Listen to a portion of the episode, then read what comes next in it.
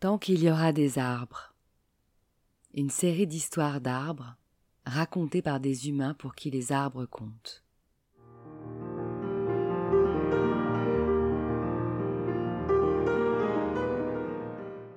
Un patchwork de voyages en enfance ou dans le monde qui justifie qu'au-delà de leurs bienfaits naturels scientifiquement prouvés, les arbres sont nos complices de vie et doivent rester les témoins de nos existences.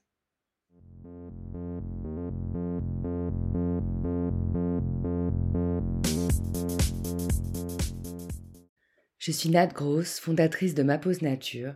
Je guide des bains de forêt et des ateliers végétaux créatifs. J'aime fédérer autour de mes passions et créer du lien. D'une petite graine plantée, un terreau s'est formé, et naturellement un réseau racinaire a vu le jour. Un arbre de parole et d'écoute est né, et pour nourrir mon arbre, j'ai récolté des vocaux, encore et encore.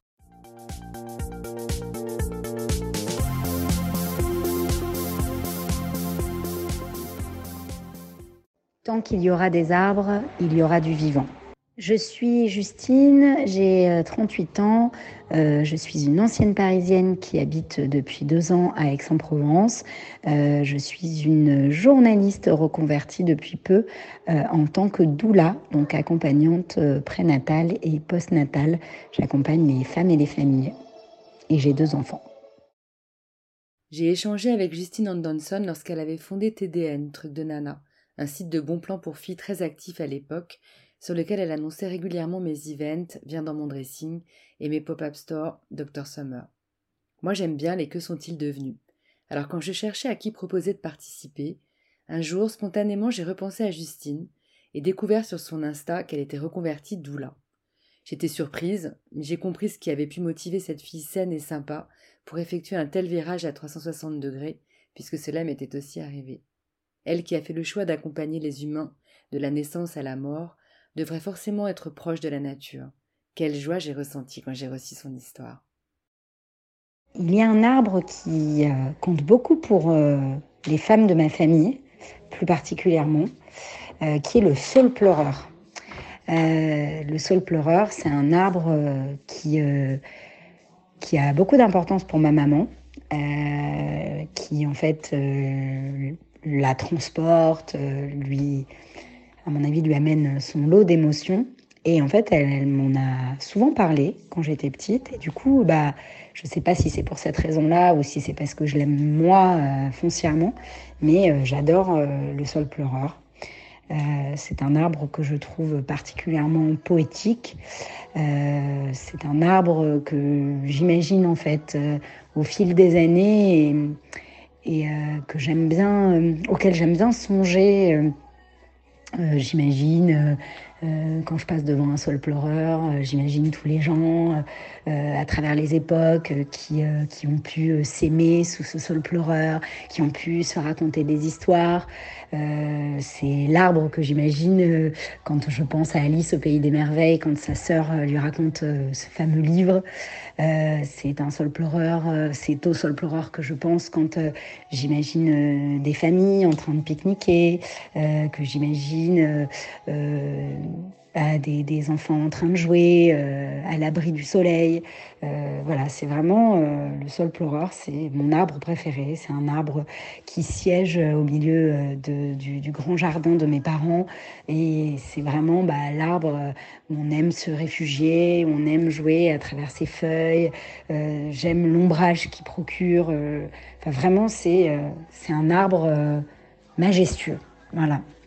Euh, et euh, ma fille, euh, qui a 8 ans, eh bien, à présent, elle adore le sol pleureur. Elle sait que c'est mon arbre préféré.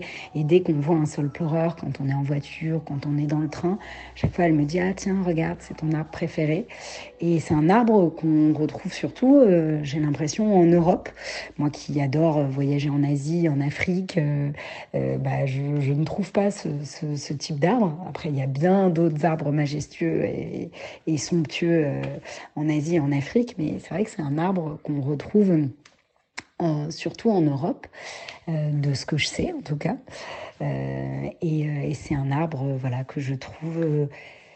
Il n'y a, pas de mots en termes d'émotion qui me procure. Euh, c'est un arbre qui est à la fois puissant mais vulnérable. Voilà.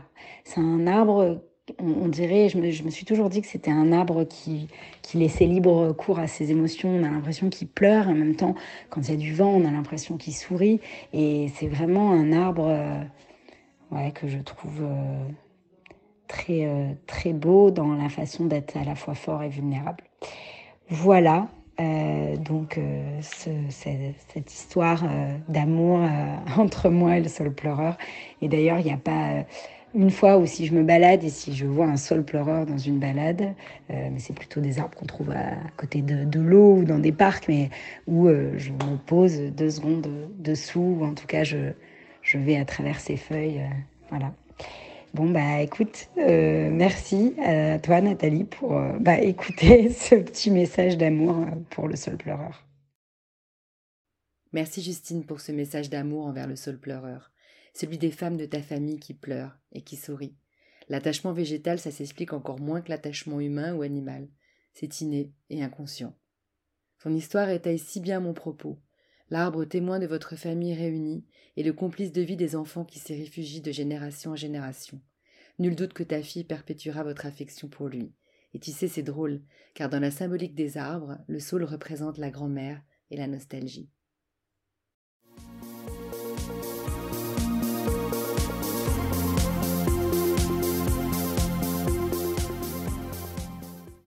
Cet arbre social continuera sa croissance tant qu'il y aura des messages pour l'enrichir et le faire vivre.